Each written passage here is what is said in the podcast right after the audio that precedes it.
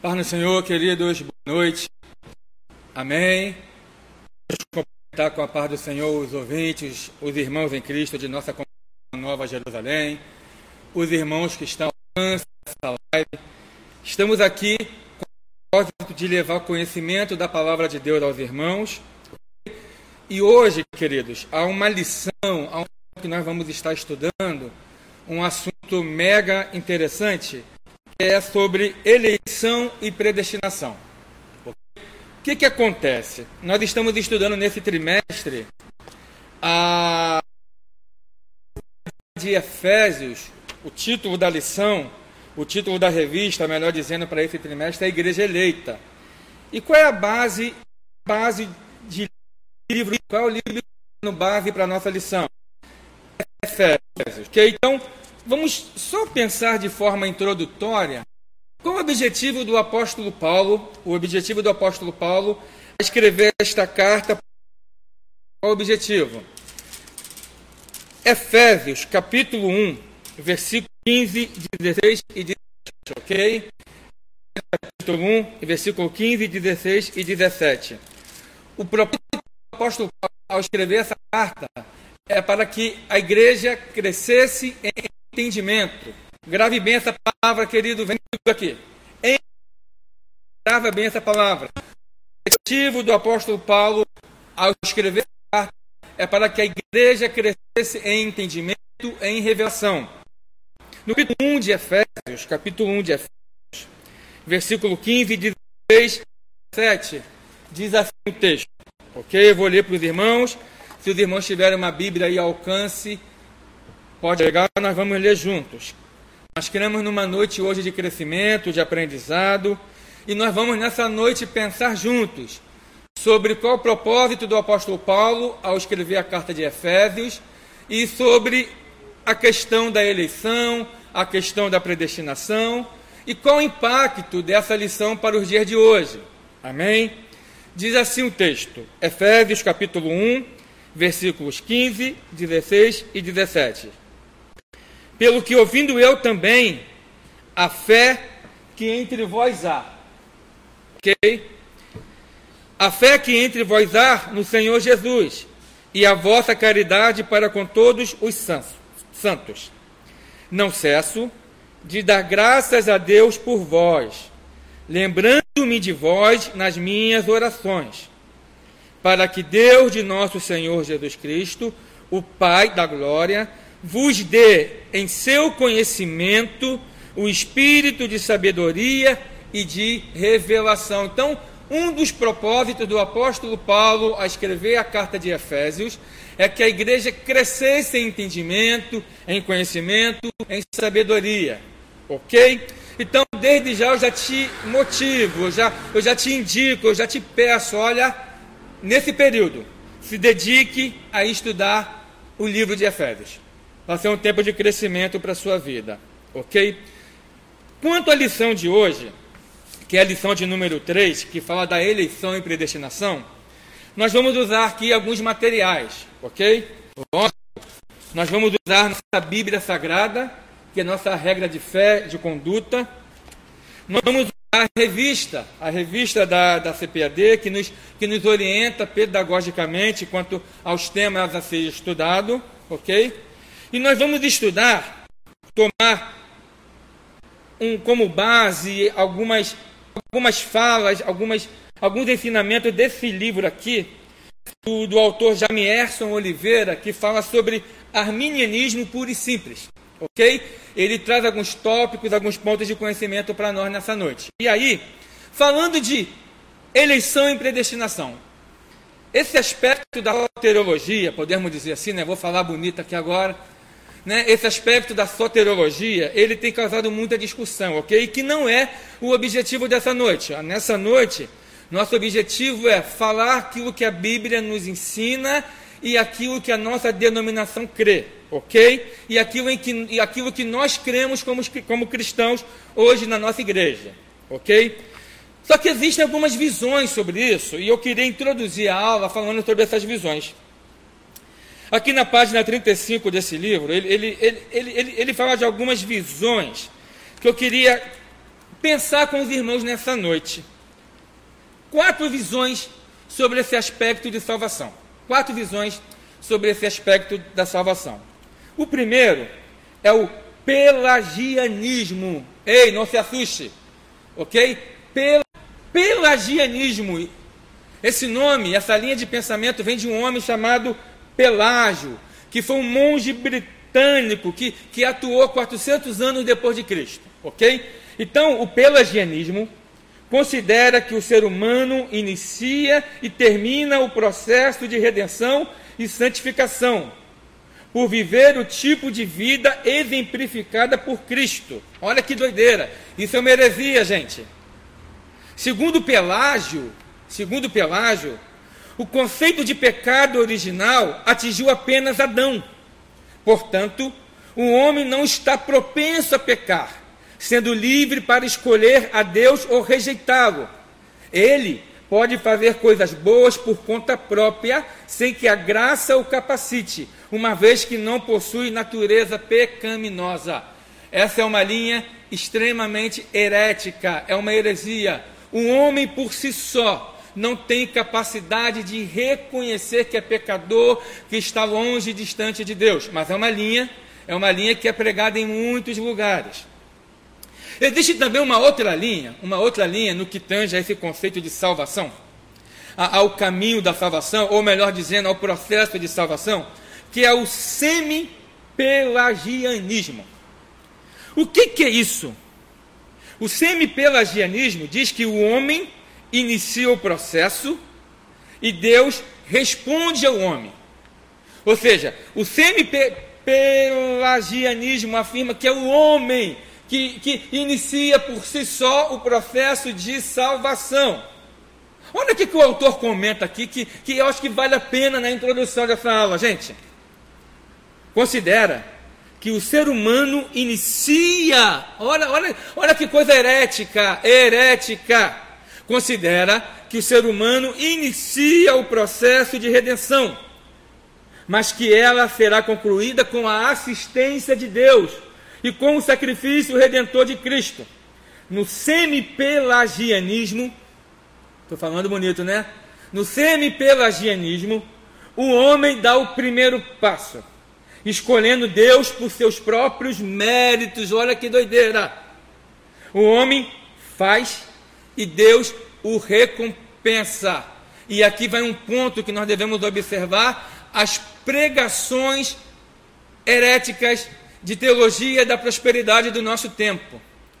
Essa essa lógica da religião humana dizendo que o homem faz e Deus recompensa como se fosse uma barganha, uma troca, tem uma essência herética e, uma, e faz parte do mecanismo herético de heresia da linha do semi-pelagianismo, ok? o homem faz e Deus o recompensa. Mas a iniciativa ainda é do homem.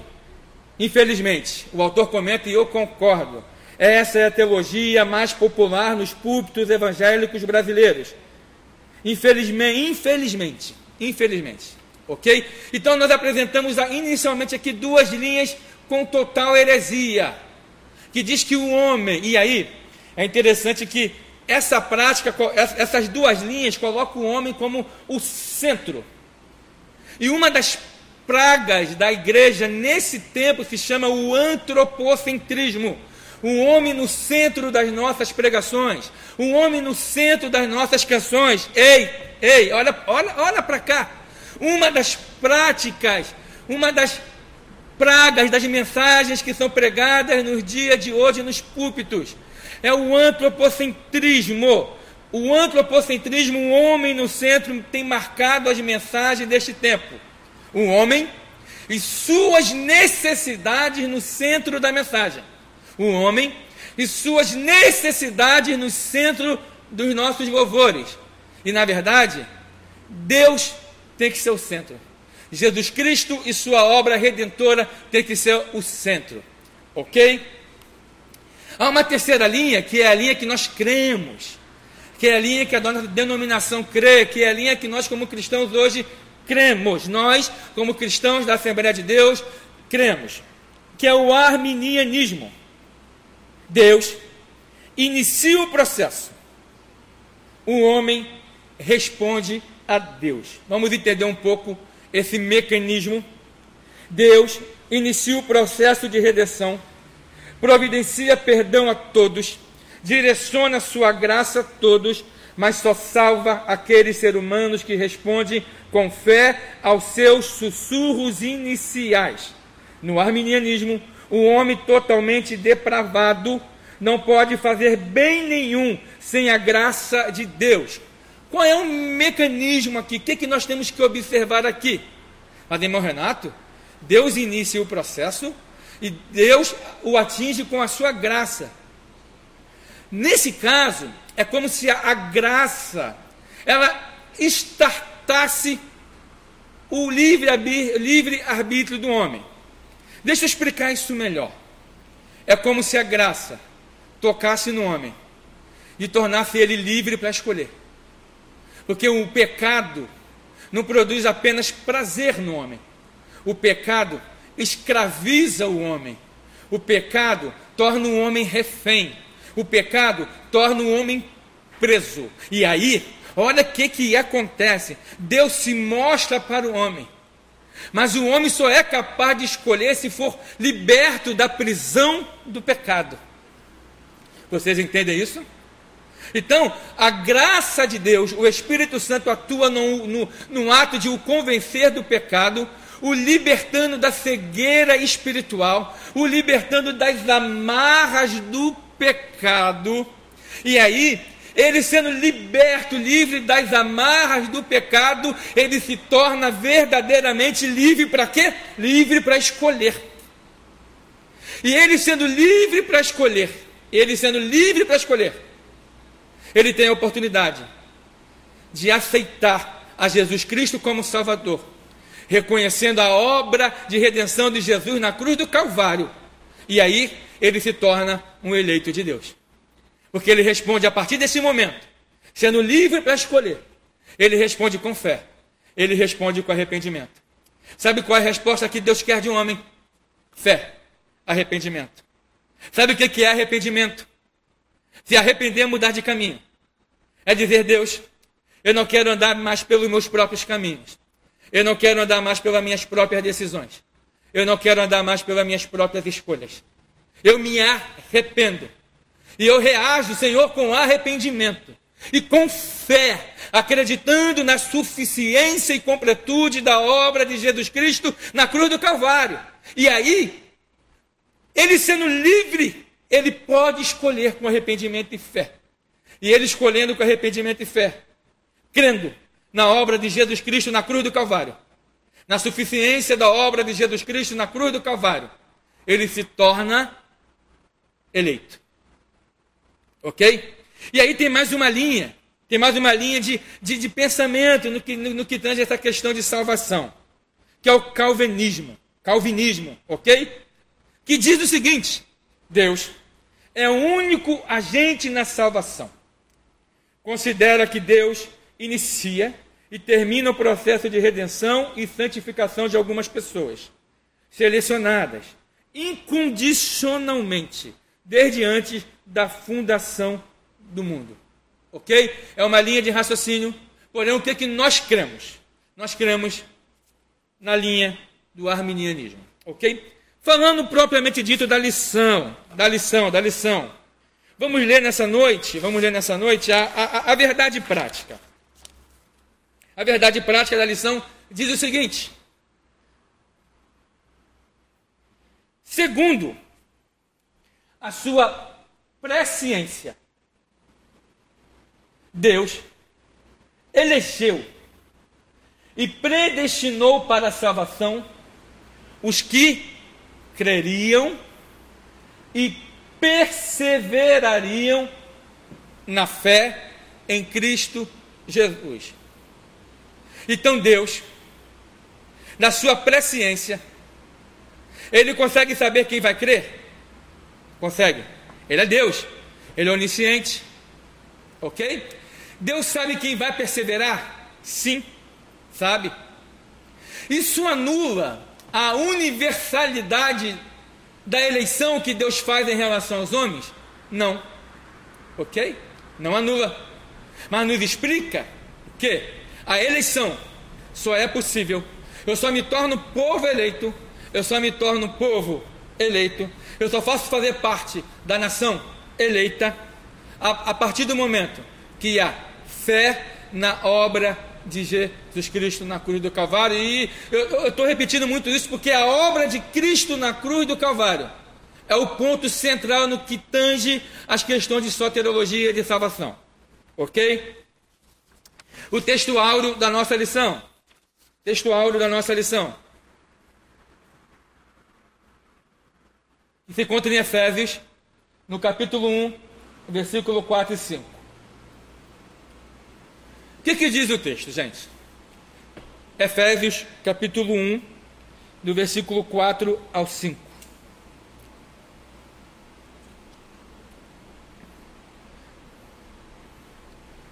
Assim como também nos elegeu nele, antes da fundação do mundo, com um propósito, para que fôssemos santos e irrepreensíveis diante dele em amor. E nos predestinou para filhos de adoção por Jesus Cristo, para si mesmo, segundo o beneplácito da sua vontade. Ok? Vamos fazer agora a leitura bíblica em classe, ok? Que se conta no livro de Efésios, capítulo 1, do versículo 4 ao 12. Ok? Você que está em casa, que possui a revista ou que não possui, abra sua Bíblia em Efésios, capítulo 1, do versículo 4 ao 12. Diz assim: Como também nos elegeu nele, antes da fundação do mundo, para sermos santos e irrepreensíveis diante dele em amor, ok? E nos predestinou para filhos de adoção por Jesus Cristo, para si mesmo, segundo o beneplácito da sua vontade, para o louvor e glória da sua graça, pelo qual nos fez agradáveis a si no amado, em quem temos a redenção. Novamente aí a obra de Cristo na cruz, ok? Em quem temos a redenção pelo seu sangue, a remissão das ofensas segundo as riquezas da sua graça, que ele tornou abundante, abundante, para conosco em toda sabedoria e prudência, descobrindo-nos o mistério da sua vontade, segundo o beneplácito que propuseram em si mesmo, de tornar a congregar em Cristo todas as coisas, a tornar a congregar em Cristo todas as coisas. Novamente, a tornar, a congregar em Cristo todas as coisas. Na dispensação da plenitude dos tempos, tanto as que estão nos céus como as que estão na terra. Nele digo, em quem também fomos feitos heranças, havendo sido predestinados, conforme o propósito daquele que faz todas as coisas segundo o conselho da sua vontade com o fim de sermos para louvor da sua glória, nós, os que primeiro esperamos em Cristo. Amém, gente? Vamos continuar com a nossa lição, vamos falar da eleição, da eleição divina. Está aqui no slide a eleição divina. Quais são as características dessa eleição que a Bíblia nos apresenta? A eleição divina e nós já explicamos aqui o que, que é eleição, gente. O que, que é eleição? Eleição. A eleição, a eleição, eu anotei aqui. A eleição se refere a Deus escolhendo através de Jesus Cristo um povo. Quem são os eleitos? Aqueles que creem que Jesus Cristo é o Senhor, que creem na supremacia, na suficiência da obra de Jesus Cristo na cruz do Calvário. Ok? Então, quais são as características dessa eleição? Dessa eleição? Vejamos. Essa eleição era cristocêntrica. Repete comigo em casa, Hugo Levi, meu amigo. Ela é cristocêntrica. Fomos escolhidos em Cristo. Essa eleição, ela é cristocêntrica. Porque só a partir da nossa ligação, da nossa crença, da nossa fé, da nossa perseverança em Cristo, do nosso crer repetido da obra de Jesus Cristo na cruz do Calvário, nos redimindo, nos salvando e nos libertando, nós nos tornamos eleitos. Ok? Essa eleição, ela é atemporal. Por que, que, eu, por que, que eu botei essa palavra aí, atemporal? Porque esse projeto de Deus, ele foi concebido antes da fundação do mundo, na eternidade. E senhores, se torna temporal, talvez você não concorde, mas se torne atemporal, porque o tempo na eternidade não é a mesma métrica do tempo no mundo perene, passageiro que nós vivemos hoje. Ok? Então nós podemos afirmar que é uma eleição atemporal. Ela, ela, existe antes do tempo. Antes do tempo. Acima do tempo. Sem nenhuma relação métrica com esse tempo. Antes da fundação do mundo. Esse projeto de Deus foi, foi desenhado, foi sonhado, melhor dizendo. E essa eleição, ela possui uma finalidade. Quando aceitamos Jesus como Salvador, quando reconhecemos que esse propósito de Deus é movido pelo seu amor para conosco, esse aceitar de Jesus, esse, esse, esse, esse abraçar o projeto, esse, esse, esse ser aceito por Deus, esse, esse de o reconhecer como Salvador, essa relação constrói em nós mudança. E é para construir mesmo. Porque o propósito dessa eleição, o propósito desse chamado, é para que fôssemos santos. O que é santo? Santo é ser separado do pecado e sermos irrepreensíveis, sem culpa, porque toda culpa foi levada por Jesus na cruz do Calvário, e o seu sangue nos purifica de todo pecado. Amém?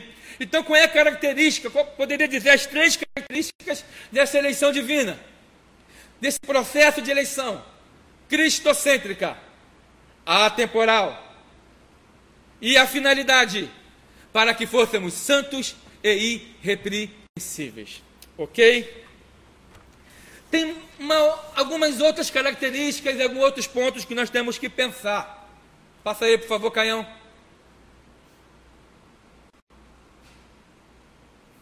Essa eleição, essa eleição, ao contrário do que diz a linha calvinista, é uma eleição condicional. Como assim? Essa eleição, ela possui um caráter universalista. É uma eleição que é oferecida em Cristo a todos. Quer ver uma coisa? Vamos ler primeiro livro de Timóteo, capítulo 2, versículo 4 e versículo 6. Vamos separar esse texto aqui e botar na telinha para você. Primeiro livro de, de Timóteo, capítulo 2, versículo 4 e versículo 6. Diz o texto: o versículo 4. O qual deseja que todos os homens sejam salvos e cheguem ao pleno conhecimento da verdade. 5. 5. Porquanto há um só Deus e um só mediador entre Deus e os homens, Cristo Jesus, homem, o qual a si mesmo se deu em resgate por todos. Testemunho que se deve prestar em tempos oportunos. Ok? Ou seja, a salvação, o, o, o desejo de Deus e o processo de eleição é para todos. Ok? Porém, aquilo que nós já falamos no começo, torna-se uma realidade para cada pessoa, para cada indivíduo, de acordo com o seu arrependimento. Repetindo, esse processo de eleição, que nós cremos, nós precisamos responder ao chamado de Deus. E nós respondemos com arrependimento e nós respondemos com fé. Arrependimento, desejo de mudança de vida e fé na obra de Jesus Cristo, de Jesus Cristo na cruz. OK? Há uma outra característica que eu também falei no começo. Não é meritório. E ninguém pode cumprir sem a graça de Deus. Porque, senhores, repetindo o que eu falei no começo, no conceito de depravação total do homem, um homem por si só, senhores, senhores, um homem por si só, senhores, um homem por si só, um homem por si só, não consegue entender o propósito e a mensagem de Deus. Mas a graça de Deus o torna livre para poder escolher. E ele sendo livre, ele pode escolher. Amém? E o propósito dessa eleição? Está no próximo slide que vai aparecer para você aí, querido. O propósito dessa eleição: vida santa e irrepreensível, separados do pecado, santo, vida santa, inculpável, irrepreensível. Porém, repetindo, somente o Espírito Santo capacita o crente para esse novo estilo de vida. E aí, o que acontece aqui? A graça do Senhor age no meu ser, me convence do pecado. Eu escolho, eu escolho a Cristo. As amarras do pecado são soltas. E começa nesse processo ocorrer uma obra dentro de nós chamada regeneração. O que é regeneração? Transformação do ser. Trazer de volta aquilo que um dia foi. O que é regenerar? É trazer o homem para o projeto original, é trazer o homem para o projeto inicial. É trazer o homem para o lugar que ele jamais deveria ter saído. Então, quando um homem está nesse processo, quando um homem reconhece o Senhor como Salvador, se torna um eleito, na caminhada, na caminhada, ele passa a viver um processo de regeneração. É por isso que aquele que mentia, que era conhecido como mentiroso, ao aceitar Jesus como Salvador, a mentira o incomoda, ele não sente mais paz quando mente. Aquele que era ladrão, aquele que era ladrão, ao aceitar Jesus como Salvador, quando a carne dele pecaminosa o tenta, o tenta, o tenta, o Espírito Santo o toca, ele, ele, ele não tem paz a praticar mais esses tipos de pecado. Por quê, queridos? Porque o ser dele está em processo de transformação. E aí, deixa eu abrir um parêntese para você que está me ouvindo. Não desanime por quedas na caminhada. Você está em processo de regeneração. Se pecou, está doendo. É porque você está em processo de regeneração. Existe uma obra, existe uma obra que está sendo feita em você. Existe uma obra que está sendo feita em você. Amém? Continuando aqui a nossa lição, no próximo slide, no próximo slide, há um conceito que nós vamos agora trabalhar. Renato, falou de eleição, falou do homem que se torna livre do pecado por ação da graça e aí ele escolhe. Mas o que, que é predestinação? O que, que é a predestinação? Bem, sendo bem simples, predestinar é determinar antes, ok? Mas aí, Renato, como é que se relaciona então esse conceito de predestinação e eleição, Renato? Fala comigo.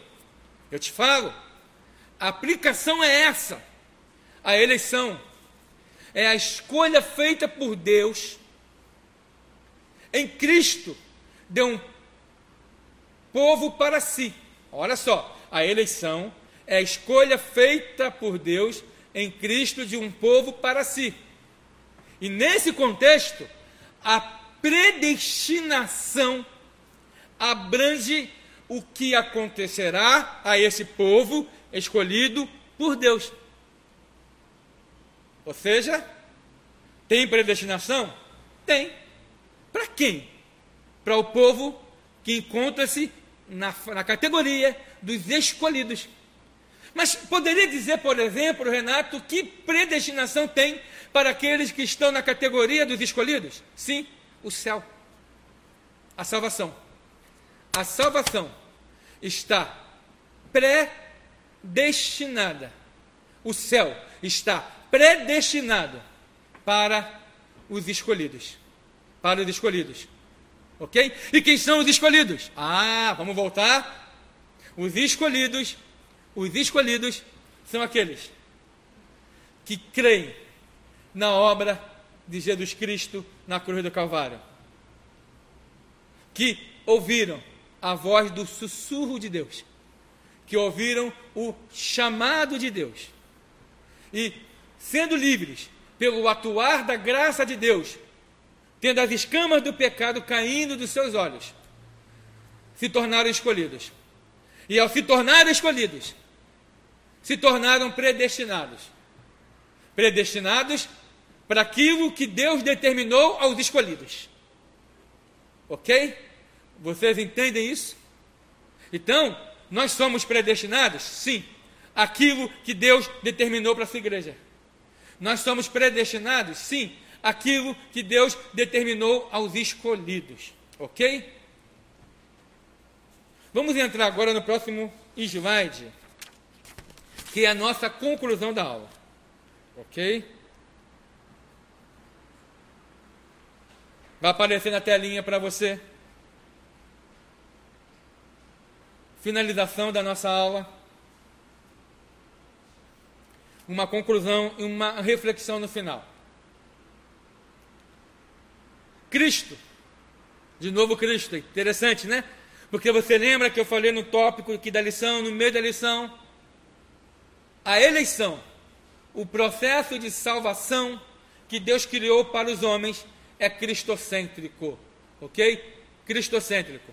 Cristo morreu por todos nós e por cada um dos pecadores, desde a eternidade, segundo a sua presciência em Cristo. Deus elegeu e predestinou os que creriam. Olha, predestinou os que creriam e perseverariam na fé a viver em santidade.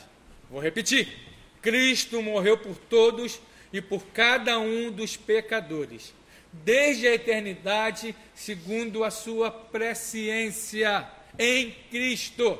Em Cristo Deus elegeu e predestinou os que creriam e perseverariam na fé, a viver em santidade, receber a filiação divina e a desfrutar de todas as bênçãos espirituais devidamente devidamente estipuladas. Ok? Há predestinação? Sim, para os escolhidos. Quem são os escolhidos? Aqueles que creram, que creram e perseveraram aos que creram na obra de Cristo na cruz do Calvário. Mas como que eles conseguiram crer? Pela ação da graça do Senhor. A ação do Espírito Santo tira as escamas dos seus olhos e os torna livres. E a partir dessa liberdade, eles podem escolher. E escolhendo, se tornam eleitos. E sendo eleitos, se tornam predestinados. Mas sendo se tornam predestinados por aquilo que Deus predestinou aos eleitos. Porém, é condicional. Um homem, sendo livre pela ação do Espírito Santo, precisa escolher, responder com arrependimento e com fé. Amém? Eu espero que você tenha entendido. Eu espero que você tenha entendido nessa, nessa noite. Qualquer dúvida, nós estamos à disposição. Que Deus te abençoe. Você é escolhido. Deus te criou para um propósito. Estamos vivendo, vivendo um momento complicado, de pandemia, e cada um tem vivido uma angústia particular. Mas lembre-se que você está debaixo de um grande projeto de para essa Você faz parte da igreja de Deus nessa terra. E está cuidando da sua igreja. Amém? Deus abençoe. Um beijo, um abraço.